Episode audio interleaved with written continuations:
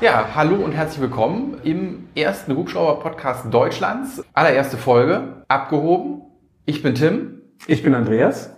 Schön, dass ihr dabei seid. Der Hubschrauber-Podcast soll sich wenden an Piloten, an Piloten, die es werden wollten und einfach an alle Luftfahrtbegeisterten. Und ähm, apropos Luftfahrtbegeistert, wie bist du denn überhaupt in die Luftfahrt gekommen, Andreas? Also meine Begeisterung fing an, da war ich 14. Da war ich 14, wir waren im Urlaub, wir waren in Portugal und unser Nachbar kam einfach, wie es so ist, mit dem Heli im Garten. Ah ja. was man halt so in Portugal genau, macht. was man in Portugal so macht. Das war eine AS 350 und da habe ich gesagt, geil, das möchte ich auch mal machen. Und da war es eigentlich um mich geschehen. Also ab da äh, fing meine Begeisterung für Hubschrauber an zu brennen. Ich hatte das vorher auch gar nicht so richtig auf dem Schirm, dass man Hubschrauberpilot werden kann. Das war immer nur so Lufthansa, weißt du, dieses große Mhm. Fliegerei, aber nie richtig Hubschrauber.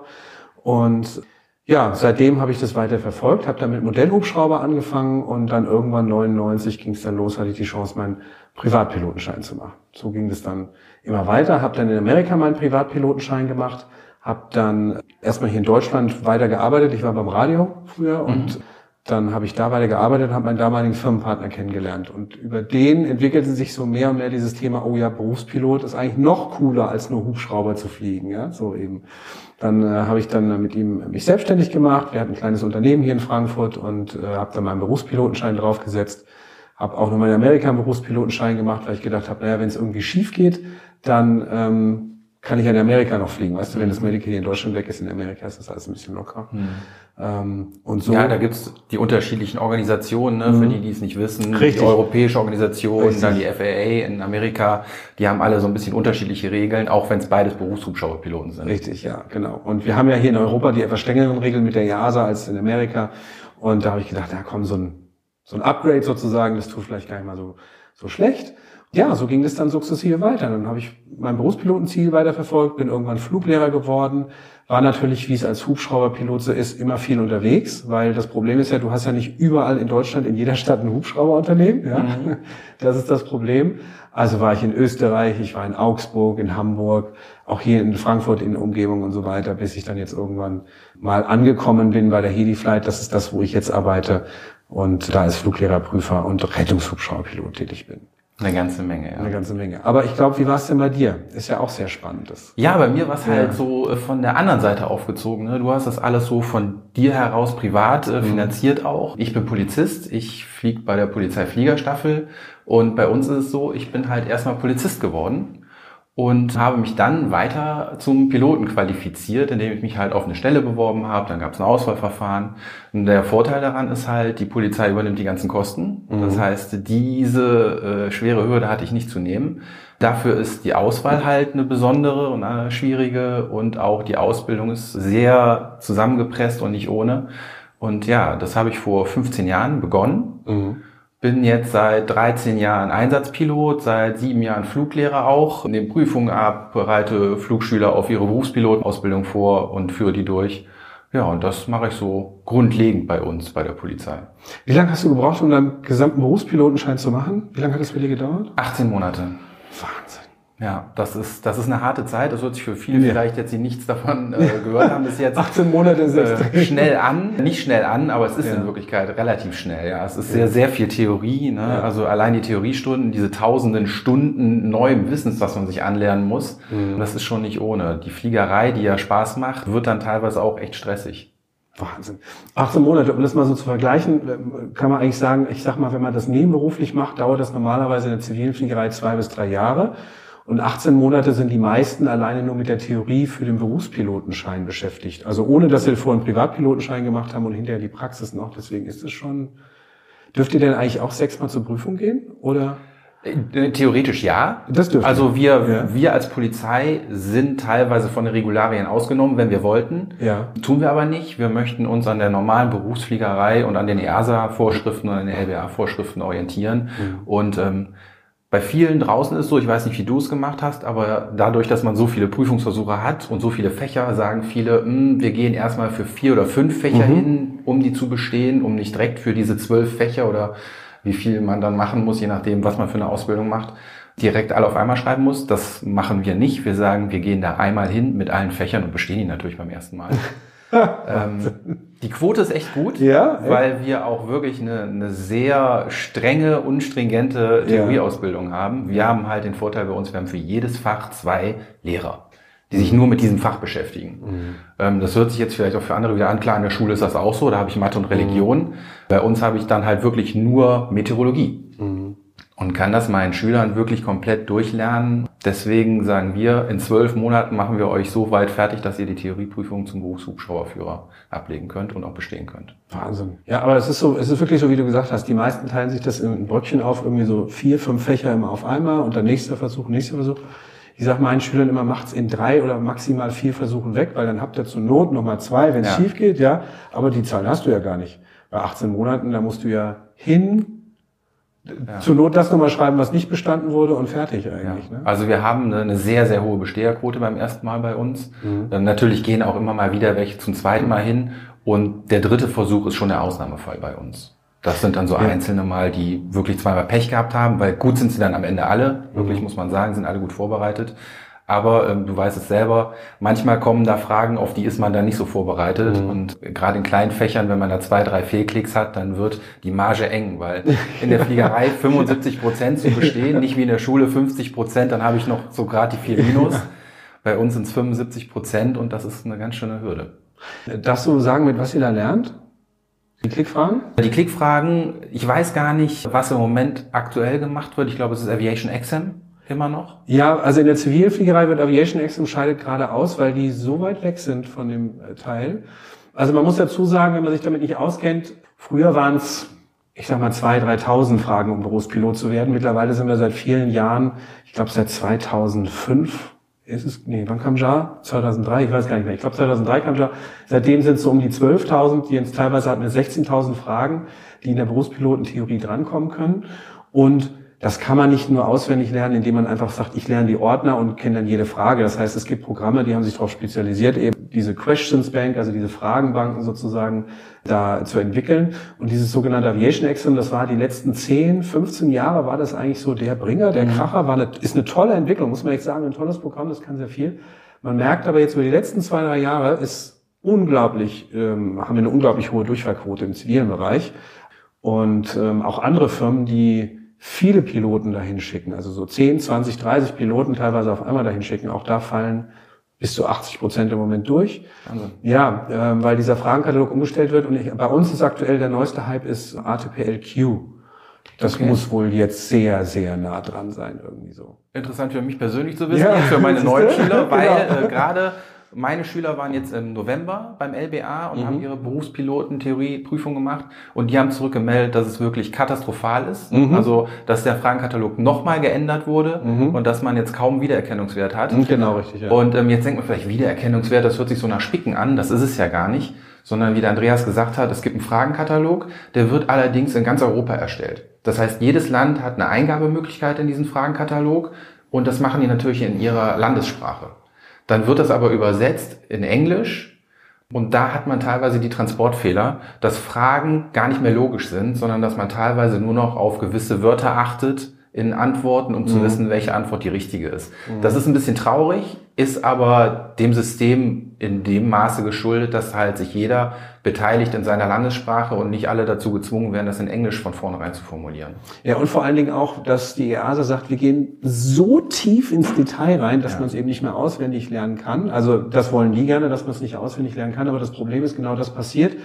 Weil wenn ich jetzt zum Beispiel an Grid Navigation denke, aus allgemeiner Navigation, da kommen, glaube ich, 15 Fragen dran. Und das Fach hat irgendwie 800 Fragen. Und Grid-Navigation, wenn ich das auswendig lernen, oder nicht, also wenn ich das lernen möchte, ist ein unglaublich großer Bereich. Und wenn ich dann sage als Pilot, ich brauch's nicht, schon gar nicht als Hubschrauberpilot, ich brauch's nie. Und jetzt lerne ich irgendwie von diesen 16.000 Fragen nur für 20 Fragen nochmal einen extra DIN A4-Ordner auswendig. Mache ich nicht, ja. Und das ist ein Riesenproblem. Die gehen zu weit ins Detail. Ja, also da gefällt mir das amerikanische System zum Beispiel besser mit 3000 Fragen. Alles sehr praxisnah und wir entfernen uns immer weiter, weil mein Wunsch wäre es, wenn man zu einer Berufspilotentheorie geht, dass man nach 20 Jahren sagt, oh, jetzt muss ich das aus welchem Grund nochmal schreiben, dass man sagt, eigentlich ganz cool, dann bin ich wieder mal ein bisschen mehr im Stoff drin. Aber das bist du ja gar nicht, wenn du das jetzt alles lernen würdest. Ja, Nee. bist- also teilweise, aber eben den Großteil, den du nicht brauchst. Es wär, also ich persönlich fände es schön, wenn es wie in einer Fluglehrerprüfung wäre, dass man vor so einer Kommission ein paar Fragen gestellt kriegt. Dann, dann kriegt man auch mit, hat er überhaupt eine Ahnung? Weil Ja. teilweise kriegt man das Wording dann unter Stress nicht so hin, ne? Oder man merkt aber so, der weiß eigentlich, wovon er redet. Der kriegt es gerade bloß nicht so auf den Punkt, aber im Prinzip weiß er, was er tut. Und dann kann ich ihn als Lehrer so ein bisschen dahin treten, dass er dann auch irgendwann das richtige Stichwort gibt. Das ist immer einfacher als so stumpfe Multiple-Choice-Fragen, wo Ja. man immer so denkt, Multiple-Choice ist ja super, da muss ich ja gar nichts lernen, da muss ich halt so ein bisschen ankreuzen. Ist aber auch tückisch, ne? wenn man da halt genau auf irgend, es gibt auch Fallen in den Fragen, es gibt immer vier Antwortmöglichkeiten, zwei sind meistens Quatsch und dann sind zwei sehr ähnlich und da ist dann teilweise wirklich so 50-50. Ja. Bei 50-50 tippe ich immer die falsche. C oder die längste haben wir mal ja, gesagt. Ne? aber trotzdem. Ja. Wie ging es denn bei dir nach der, also nachdem du deinen Schein gemacht hast, wie ging es denn bei dir weiter?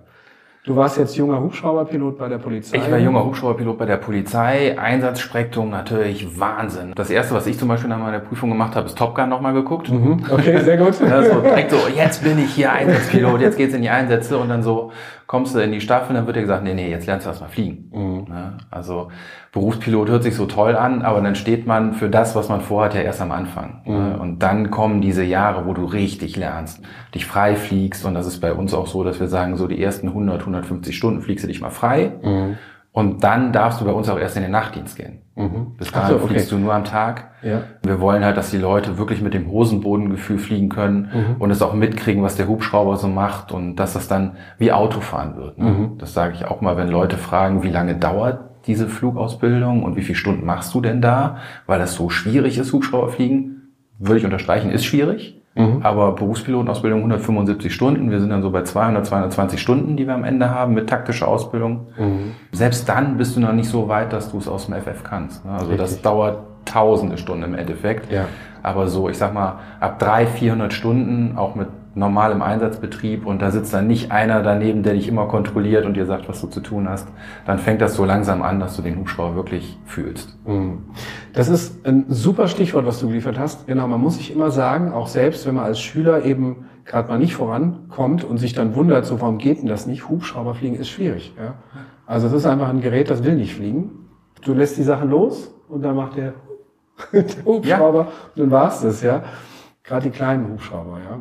Du fliegst ja große Hubschrauber. Ja, du ja auch. Ja, aber du trotzdem. fliegst ja so, so alles, die ganze Bandbreite. Ja, aber es ist auch schade wiederum. Die Großen sind natürlich komplexer vom System her, unterstützen dich aber sehr viel mehr bei der eigentlichen Fliegerei. Aber diese eigentliche Fliegerei, diese Basis, ne, so nicht Hydraulik unterstützt, kein äh, Stick Augmentation System oder sowas, ne, das also wirklich reine, reine äh, Gefühlsfliegerei, das ist halt schon das, was mir ein bisschen abgeht, muss ich sagen. Full Down Auto-Rotation. Ja, das ist sowieso. Also ich habe auf der 120 gelernt, einen Hubschrauber, mit dem man auch nicht so gerne autorotiert, weil er dann nicht so stabil ist am Boden durch sein Kufenlandegestell. Das geht jetzt zu sehr ins Detail. Ja, aber genau das, also dass man wirklich die Notverfahren alle bis zum Ende fliegt und dass man halt die Fliegerei von der Pike auf nochmal lernt und nicht wirklich alles unterstützt hat. Warum bist du Fluglehrer geworden? Ja, das ist eine gute Frage. Ich, egal was ich gemacht habe, habe ich immer versucht, die Jüngeren und Unerfahrenen, ob es im Sport war oder dann halt auch bei der Polizei, so ein bisschen an die Hand zu nehmen und denen so ein bisschen zu zeigen, was so mein Weg ist, aber ihnen auch immer zu sagen, du musst deinen eigenen finden und bitte guck dir von vielen was ab und finde deinen eigenen Weg, wie es für dich funktioniert. Ich habe irgendwie so das Gefühl, dass es meine Aufgabe ist, das den Jungen beizubringen, weil ich habe immer viel gelernt, ich lerne heute noch viel, ich lerne bei jedem Flug was. Ja. Ich nehme was in mich auf, versuche es weiterzugeben. Und was ich immer ganz wichtig finde, ich versuche ihnen diese Demut auch so ein bisschen beizubringen vor dem Fluggerät, weil viele überpacen dann irgendwann. Ne? Die wollen dann zu viel, die machen dann Flugmanöver, die ihrem Leistungsstand noch nicht angemessen sind. Und dann sage ich auch, teste dich langsam ran, wenn du sowas machen willst, dann komm zu mir, dann machen wir das mal zusammen, dann guckst du dir das an und irgendwann kannst du es vielleicht selber.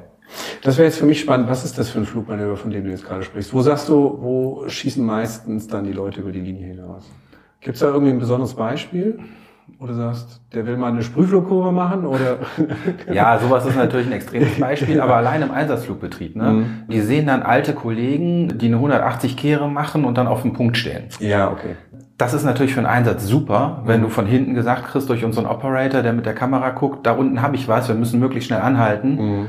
Dann machst du halt die, aber dazu musst du halt dieses Zusammenspiel. Mhm. Wie bringe ich die Power? Wie mache ich das mhm. mit den Pedalen? Wo kommt der Stick hin? Das muss doch ein bisschen übergegangen sein. Und wenn du das als junger Pilot machst und vergisst rechtzeitig Power zu bringen, dann bist du irgendwann im Wirbelringstadium. Mhm. Es ist, und da sage ich immer, dann flieg du lieber langsam eine ganze Kurve, mhm. bis du sicher stehst dann brauchst du vielleicht fünf Sekunden länger, aber das ist safe. Mhm. Und das ist ja das, was wir alle wollen. Wir wollen am Ende alle wieder gesund aussteigen. Das ist richtig. Aber das ist bei uns in der Rettungsfliegerei auch so. Die, die jungen Kollegen, die dann meinen, sie müssen irgendwie, um Gottes Willen, da ist was passiert, wir müssen jetzt ganz schnell runter. Also wir wissen ja Einsatzort, wo er ist, ne? Und dann in dem Moment für die ist das dann so, wir müssen so schnell wie es geht runter, die dann auch irgendwie so Anlauf nehmen auf dem Weg nach unten am besten noch und dann schnell steil rein. Das ist eigentlich genau das Gegenteil ist von dem, was wir machen wollen. Ja, wir mhm. wollen ja alle sicher und ankommen und dann auch sagen, ja, nee, langsam, nimm dir die Zeit. Die drei Sekunden, die sind, die nehmen wir uns lieber ein bisschen mehr für eine anständige Kurve, anständiges Sinken, als eben dann, dass wir auch noch da unten am Unfallort liegen, ja. Ja. Kein was. Ja. Ach, spannend, dass die dann da auch so, ja, witzig. Mhm. Ja, es gibt halt immer, es gibt die und die, ne? Es gibt mhm. die ganz Vorsichtigen, die man dann teilweise so ein bisschen zu ihrem Glück treten muss, mhm. ne? Und dann gibt's halt auch die, die so ein bisschen wie gesagt, übersteuern, überpacen und auf einmal zu viel wollen. Aber ich glaube generell, ich weiß nicht, wie es bei euch ist, bei uns ist das Niveau, glaube ich, relativ hoch, was mhm. das angeht, weil wir wirklich auch sehr genau uns angucken, wen wir dann nehmen durch unser Auswahlverfahren. Geht ihr eigentlich zur Deutschen Luft- und Raumfahrt und testet eure Leute dort vorher, bevor ihr die zu euch holt? Nee, machen wir nicht. Also bei uns läuft es folgendermaßen ab, und so läuft es eigentlich auch in allen anderen zivilen Hubschrauberunternehmen, kann man eigentlich sagen, ab. Wenn eine eigene Flugschule angeschlossen ist, dann hast du das Glück, dass du, wir sagen immer, pass mal auf, wenn du bei uns Fluglehrer bist und wir eine Chance sehen, dass wir dich übernehmen können, weil du auch zu uns passt, dann machen wir das auch, weil wir einfach sagen, wir wollen die Leute belohnen, die bei uns auch das Geld ausgeben. Mhm. So. Und dann gucken wir uns in der Ausbildung bewusst an, passen die Leute zu uns? Ja, sind die teamfähig, passt vom Fliegerischen her, Möchten die dazu lernen? Möchten die sich weiterentwickeln? Ja, können wir die auch mit mehreren Sachen belasten? Also nicht nur das Fliegen, sondern vielleicht können die später auch nochmal extra Aufgaben übernehmen. Es gibt ja Postholder-Posten, also Ausbildungsleiter oder Vertretung des Ausbildungsleiters, solche Sachen oder andere interne Funktionen. So gucken wir uns das an. Wir machen mit denen aber keinen fliegerischen Test. Das machen wir nicht. Wir machen das witzigerweise im Flächenbereich, also im Flugzeugbereich bei uns. Da machen die so eine Art, ja, so ein Tagesprogramm auch mit Simulator fliegen und gucken sich diese ganzen Kandidaten an. Das machen die bei uns im Flugzeugbereich, wir im Hubschrauberbereich machen das nicht. Wir beobachten die während der Ausbildung oder laden sie ein, wenn wir keinen haben, den wir aus der Flugschule nehmen können, der sich jetzt für diese Position nicht eignet. Und dann nehmen wir aber nur Leute, die wir auch kennen. Mhm. Wo einer sagt, hier, guter Mann, fliegt da und da. Tim, Tim, super Hubschrauberpilot, wir brauchen einen Piloten für die H145. Frag doch mal Tim, ob er Lust hat. So mhm. funktioniert das dann eigentlich. Also das Live-Picking wirklich dann ja. an der Erfahrung, ja. Ja, bei uns ist es halt so, dass äh, in diesem Auswahlverfahren, was ich am Anfang mhm. angesprochen hatte, schicken wir unsere Leute, wie die Lufthansa auch, zur Deutschen Luft- und Raumfahrt nach Hamburg, mhm. wo die ein dreitägiges Assessment Center durchlaufen. Bei dem Assessment Center ist die Teamarbeit und so jetzt mal rausgenommen. Da gehen wir als Polizist mal davon aus, dass das im eigentlichen Einstellungstest schon abgeprüft wurde. Aber dann werden auch ganz viele Belastungstests gemacht, Stressresistenz wird geprüft, ist das räumliche Vorstellungsvermögen da, hat man die haptischen Möglichkeiten, da so einen Hubschrauber zu steuern an verschiedenen Simulatoren und am Ende auch noch ein intensives äh, psychologisches Gespräch, um auch mal den Kopf so ein bisschen abzutesten, was hat er mhm. überhaupt für Motivation. Mhm. Und da muss man sagen, was da rauskommt, ist extrem gut mhm. und trifft in 99,9 Prozent der Fälle auch zu, was wir von denen gesagt kriegen wo dieser Aspirant Probleme machen könnte oder wo er sich auch sehr gut entwickeln wird. Das würde ich ja gerne mal von mir wissen. Das finde ich sehr interessant. Ich, ja, habe ich auch gedacht. Ich habe die Möglichkeit, in meine Akte reinzugucken. Ich habe mich aber noch nicht getraut. Es ist jedes Mal immer so, will ich das wirklich wissen? Ja. Weil wenn ich das jetzt lese, ich habe noch 19 Jahre, würde ich mein Leben so weiterführen, wie ich es bisher gemacht habe mhm, mit meinen richtig, Zielen, oder genau. würde ich meine Ziele verändern aufgrund, was die ja, geschrieben haben? Das ist eine gute Einstellung, ja, wo du einfach sagst, ja genau, ich könnte ja an mir arbeiten, aber das könnte ja auch positiv und negativ, ungewollt negativ sein, wo du einfach sagst, ach ja, so ist das. Ja, stell dir mal vor, da steht ja. bei mir drin, ist absolut ungeeignet, Fluglehrer zu werden. also auf der einen Seite kannst du denken, ja, habe ich es aber gezeigt. Auf der anderen Seite denkst du, oh Mann, vielleicht sollte ich mich doch nochmal umorientieren. Ja, irgendwie ja? so. Was das, muss, ja? Ja, deswegen, also ich google Leute auch nicht, ich lerne Leute persönlich lieber kennen und deswegen, ich glaube, so kurz vor der Pensionierung werde ich mal in diese Akte gucken und gucken, was das äh, Schicksal mit der Vorhersehung zusammengebracht ich hat. Ich finde das so spannend. Super. Was muss man denn machen? Jetzt mal angenommen, ich möchte Pilot werden und ich möchte bei der Polizei Pilot werden. Muss ich da irgendwie sieben Sprachen fließend äh, sprechen können auf dem Mount Everest ohne Sauerstoffmaske oder was sind so die Anforderungen? Ja, Leistungssportler gewesen sein. Ja, genau. Nee, ähm, das lässt, das kann ich jetzt natürlich nur für unsere Staffel ganz konkret sagen. Ja. Das ist bei jeder Polizeistaffel anders. Ne? Und bei der Bundespolizei nochmal anders. Das kommt immer darauf an, was hat man so für ein Ziel. Mhm. Habe ich nur das Ziel wirklich, ich möchte Pilot werden und dann nehme ich die Polizei in Kauf. Mhm. Dann ist man bei uns zum Beispiel falsch, mhm. weil wir wollen Leute, die auch mindestens drei Jahre auf der Straße als Kommissar schon Dienst gemacht haben nach dem Studium. Ah, das heißt, wenn ich mich wenn ich mich bei euch bewerbe, kann ich gar nicht direkt Pilot werden. Genau, das geht okay. bei uns nicht. Mhm. Die Bundespolizei zum Beispiel hat ein Projekt, das nennen sie lustigerweise Pilotprojekt, ähm, wo du dich bei der Bundespolizei bewerben kannst. Ja. Und dann machen die im Einstellungsverfahren zum Bundespolizisten schon den Test, ob du danach auch Pilot werden kannst mhm. und bekommst bei deiner Einstellung schon die Zusage, dass du nach deinem Studium zum Kommissar bei der Bundespolizei direkt zum Berufspiloten weiter ausgebildet wirst. Und bei euch? Und bei uns ist es so, wir geben vorher gar keine Zusagen. Also du, also wenn du jetzt zu uns kommen würdest und sagst, hey, ich habe, weiß nicht, wie viele tausende Stunden du hast. Ja, aber mal angenommen, ich bin Fußgänger. Bei du bist Fußgänger. ja mehr Fußgänger zu als ja. Piloten. Angenommen, du hast dein Abi gemacht und sagst, ich will Pilot werden und die Polizei bezahlt mir das, deswegen gehe ich dahin. Ja. Dann musst du bei uns ins Risiko gehen und sagen, okay, ich werde erstmal Polizist. Mhm. Und nach drei Jahren hast du die Chance, dich bei uns zu bewerben. Wir suchen unwahrscheinlich viele Leute. Mhm. Also unsere Bewerberzahlen könnten gerne höher sein. Mhm. Das Problem ist aber, wir machen halt einen siebentägigen Test. Ne, wir testen Leute erstmal so auf ihr generelles naturwissenschaftliches Wissen. Mhm. Dann gucken wir mal, wie sind die im Englischen drauf. Mhm. Wie ist da so das Level? Muss ich rechnen können einfach für Naturwissenschaften und ein bisschen Ahnung von Physik haben? Oder geht ihr, sagt ihr, nee, du musst mir jetzt mal schön ausrechnen hier Ampere mal Spannung und also du solltest ja, das, das Ohmsche Gesetz sollst du kennen, du sollst. Newton kennen. Ja. Ne? Also wir gucken einfach nur so, ist er naturwissenschaftlich oder sie interessiert. Mhm. Und das ist meistens so ein Niveau von kurz vor Oberstufe, sage ich ah, mal. Ja, okay. Ne? Mhm. Also du musst jetzt nicht mit irgendwelchen großartigen Analysisaufgaben da kommen, sondern das ist schon was, was sich auf die Praxis bezieht. Ne? Okay. Ja, weil mit, mit Fliegerei verbinden ja viele Mathe, Physik mhm. riesig groß es ist ja in Wirklichkeit gar nicht so. Aber nee, aber du, solltest aber halt so, so ein Grundverständnis ja, von genau. den Kräften haben. Ne? Ja. Du solltest wissen, ja. äh, was, was Vektoren sind, äh, wie die sich verhalten, wie die sich verändern, was Kräfte an sich überhaupt sind in der Physik. Ne? Mhm. Und wenn man da so ein Grundverständnis hat und so ein bisschen mit Zahlen jonglieren kann, mhm. dann ist das schon relativ easy da erstmal durchzukommen. Aber äh, es ist auch nicht so, dass ich da einfach hinkomme und das aus dem Ärmel schütteln. Ne? Also wer okay. sich bei uns vorbereitet, Gut. der hat gute Chancen, durch die ersten zwei Tage zu kommen. Mhm. Dann geht das natürlich auch los mit dem Interview, wo geguckt wird, hm, wie tickt derjenige denn? Mhm. Ähm, passt der zu uns? Hat der auch die Stressresistenz? Das wird in so einem mhm. Interview natürlich auch gerne mal geguckt, ne? Mhm. wenn du da so Gegenwind bekommst. Das wird gerne abgeprüft. Und dann machen wir einen Sporttest. Die Leute sollen natürlich auch ein bisschen sportlich sein weil die Hubschrauberfliegerei auch belastend ist. Mhm. Ja, dann schicken wir sie natürlich zum Polizeiarzt, um schon mal zu gucken, hat er überhaupt diese Voraussetzung Medical Class One, was wir mhm. jedes Jahr erfüllen müssen als Berufspiloten, mhm. zu erfüllen. Und dann geht's nach Hamburg die drei Tage. Krass. Drei Tage also, Hamburg, ja. Es ist, es ist ein langer Weg. Ja. Und deswegen kann ich auch keinen empfehlen, der sagt, ich will Pilot werden, zu sagen, dann werde ich erst Polizist, dann werde ich auf jeden Fall Pilot. Ist ein schöner Weg, mhm. ist auch ein super Job, den ich habe. Mit sehr, sehr interessanten Aufgaben, aber es ist nicht planbar. Ich ist mehr so der ja. Zufall, der dir da in die Karten spielen kann, aber das wirklich als Ziel zu haben, das hat ehrlich gesagt kaum einer geschafft. Wir haben viele gehabt, die gesagt haben, ich bin nur zur Polizei gegangen, um Pilot zu werden. Da sind viele durchgefallen. Ich persönlich zum Beispiel habe mich auf gut Dünken beworben, weil ich gedacht habe, wäre ein cooler Job mhm. und bin so auch von Step zu Step gegangen, habe nie damit gerechnet, weiterzukommen mhm. und war am Ende der Einzige, der dieses Auswahlverfahren bestanden hat. Ach, du wolltest gar nicht Hubschrauberpilot werden. Dein Ziel war es, ich gehe zur Polizei, ich werde Kommissar und dann gucken wir genau. mal, wie es... Ja, aufgrund meiner Flugangst war das ein bisschen... ja, das hört sich immer komisch an, aber das ist wirklich eine Geschichte, die erzählt auch meine ja, Frau echt? sehr gerne.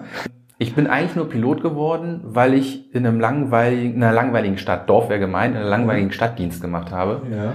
Und äh, Pilot war das einzige, wo man sich schon nach zwei Jahren damals bewerben konnte. Mhm. Alles andere ging erst nach vier. Mhm.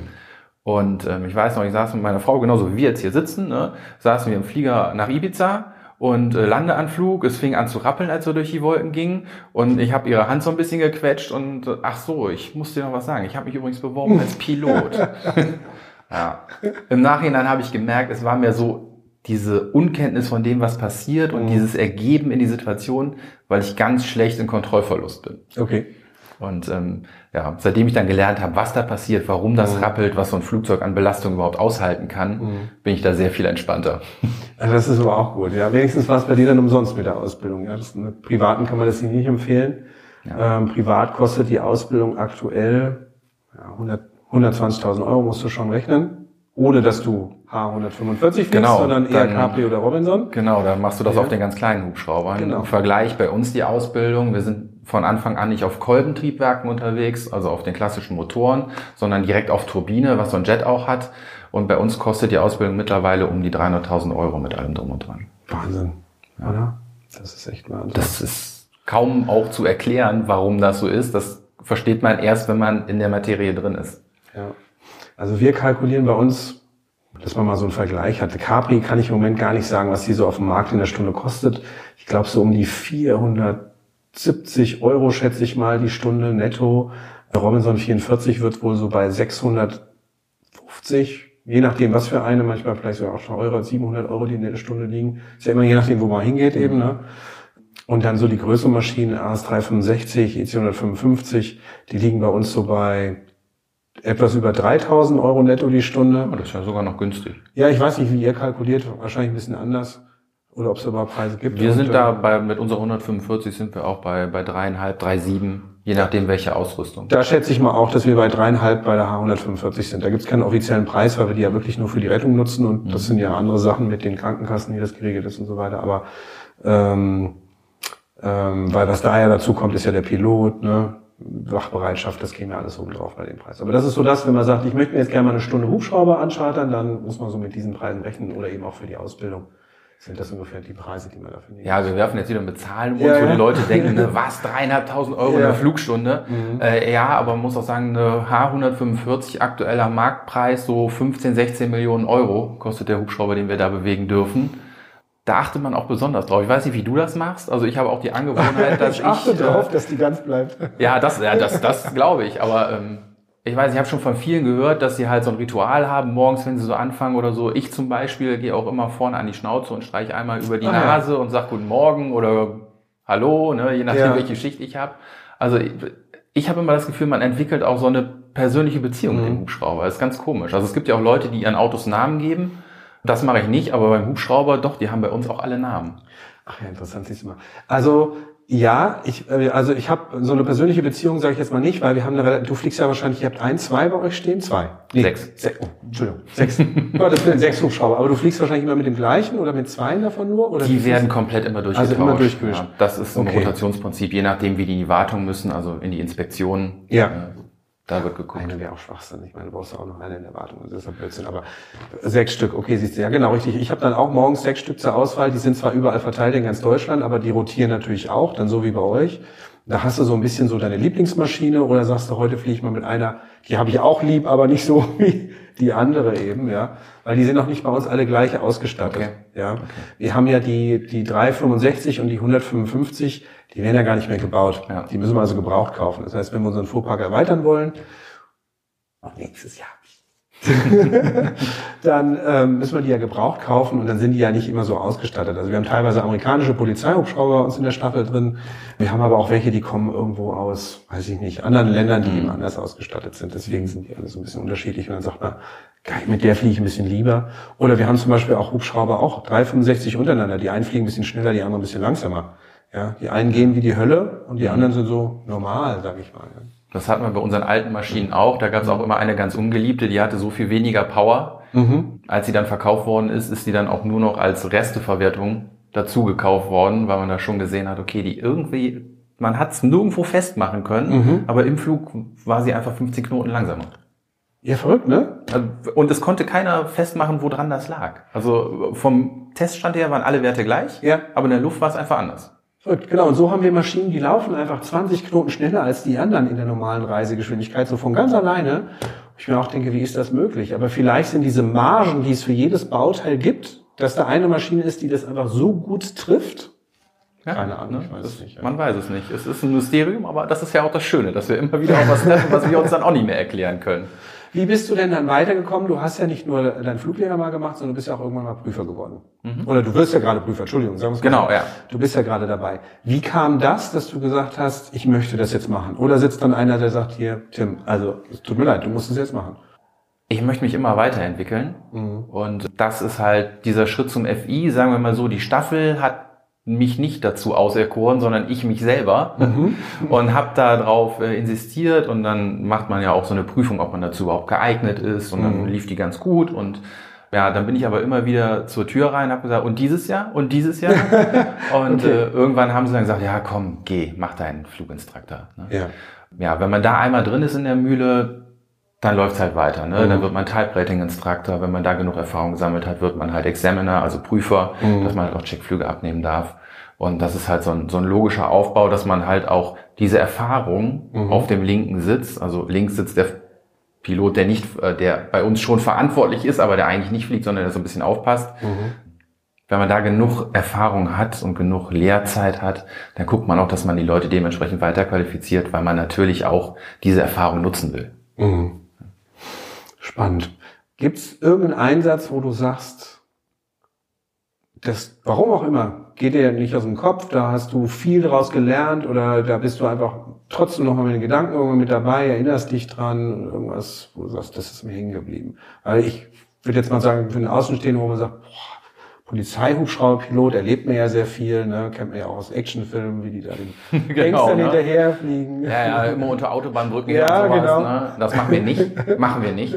Es gibt, es gibt viele Einsätze, hauptsächlich die, die gut ausgegangen sind, die, mhm. die einen natürlich auch persönlich fröhlich stimmen. Mhm. Dann gibt es die Einsätze, die sich vielleicht einbrennen, wo es nicht gut ausgegangen ist. Mhm. Es ist bei mir meistens so, dass die frischeren Einsätze, die länger mhm. gedauert haben, äh, noch präsenter sind. Die anderen schleichen sich so aus wie so ein Love Parade Einsatz oder so 2009 mhm. äh, diese Katastrophe. Ja, da ah, ähm, war ich in der Entstehung dabei und als es dann wirklich passiert ist, hatte ich gerade Feierabend, weil ich im Frühdienst war, aber mhm. wir haben es noch entstehen sehen.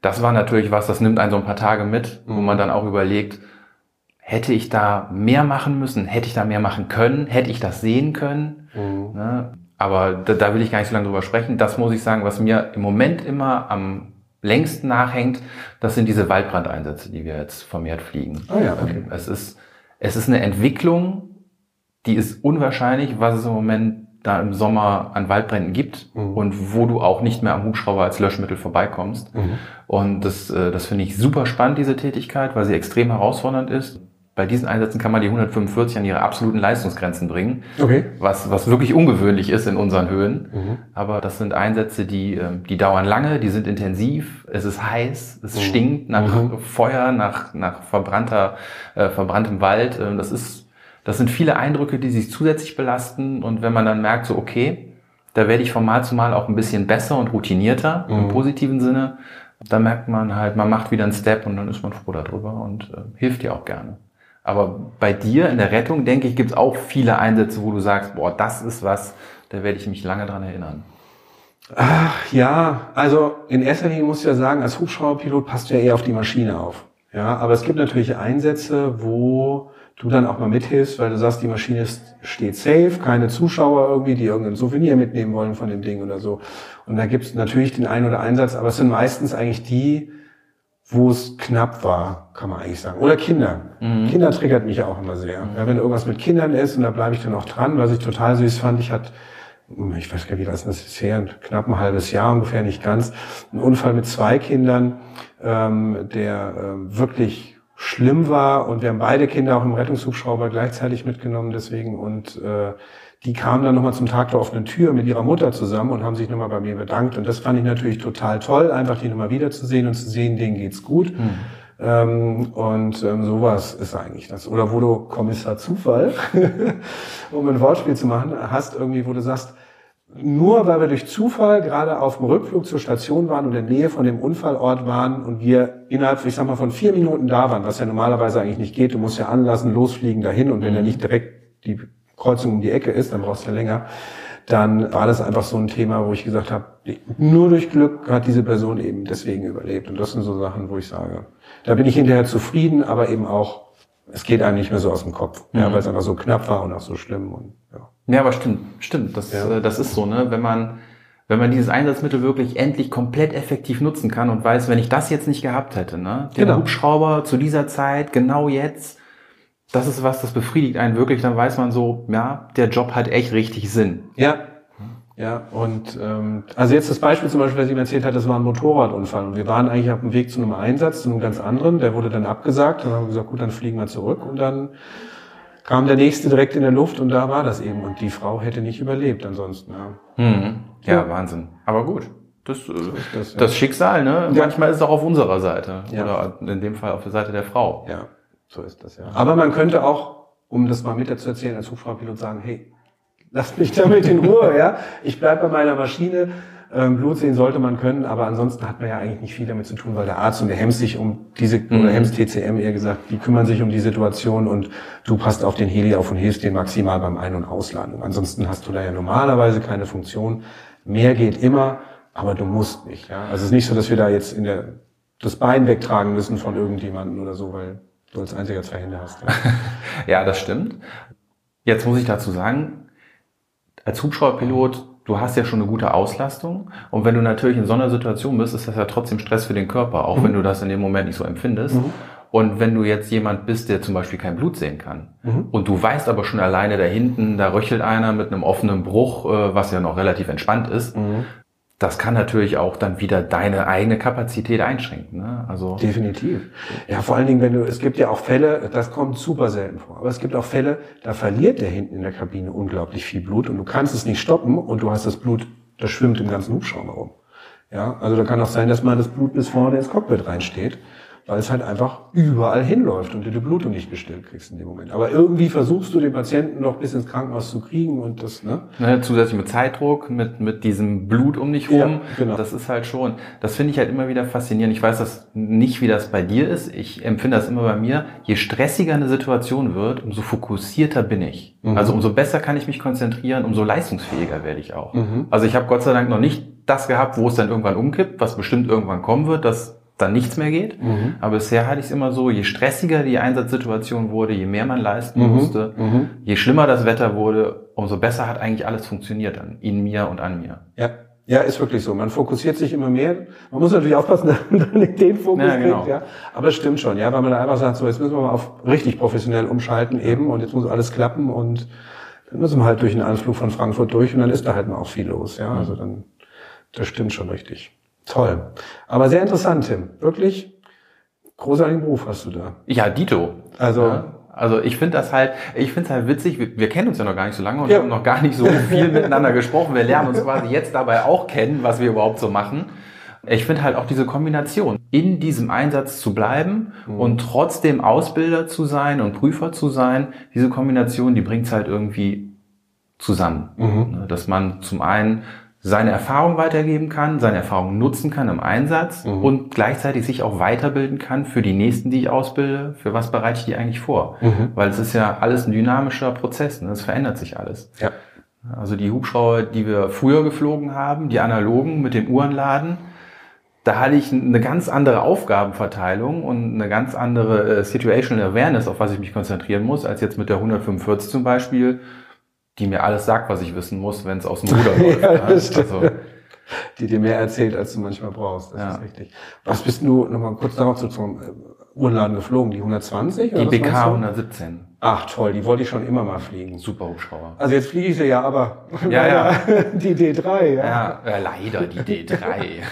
Ja, ich wollte mal das Urgestein Ja, fliegen. ja, das ist das ist ein unfassbar toller Hubschrauber. Mhm. Ne? Also so gutmütig und wenn du ihn im, im Blick Mhm. hattest, ne? also es war ja wirklich ein Cockpit von einem Ausmaß, dass du kaum noch rausgucken konntest. Du hattest ja wirklich für jede einzelnes Parameter hattest du ja eine Anzeige und musstest dann halt schon genau wissen, wo du hinguckst, wenn irgendwas ist. Ja, ich finde die toll. Also diese ursprüngliche BK 117, die finde ich einfach Medikopter 117. Genau, Medikopter 117. Die Jüngeren kennen es nur aus dem Lied, wir kennen es nur aus dem Fernsehen. Es Ja, gab mal genau. eine Serie. Ja. Ja, das war ein toller Hubschrauber. Abgeschaltet habe ich dann, wo sie mit der Seilwinde am Hubschrauber ein Auto aus dem Graben gezogen haben. Da habe ich dann gesagt, okay, das ist dann jetzt auch nicht mehr meins. ja, gut. Ja, richtig. Na ja, super. Cool, Tim. Ja, Dann, Da haben wir jetzt lange gequatscht. Ihr habt uns erstmal kennengelernt, so was wir so machen. mhm. Dann überlegen wir uns jetzt, was wir in der zweiten Folge machen. Machen wir noch eine? Ich glaube schon. Oder? Das Also entscheiden die da draußen, ne? wenn, wenn die ja gut zugehört haben und äh, genau. das weiterhören wollen. Deswegen schreibt das gerne in Kommentare und uns auch persönlich an. Ne? Ihr findet den Andreas und mich auch auf Instagram zum Beispiel. Der Andreas macht da auch sehr viel mit Hubschrauber Schnellwissen. Falls ihr da tiefer reingehen wollt, äh, erklärt er sehr viel und gut zu. Ich mache mir so ein bisschen schöne Aussicht. Aber ähm, ja, schreibt uns gerne an, wenn ihr was wissen wollt. Und dann hoffe ich, sehen wir uns in der zweiten Folge wieder. Gerne, würde mich freuen. Genau. Ja, Danke dir. danke dir für die schöne Zeit. Mach's gut. Ciao. Tschüss.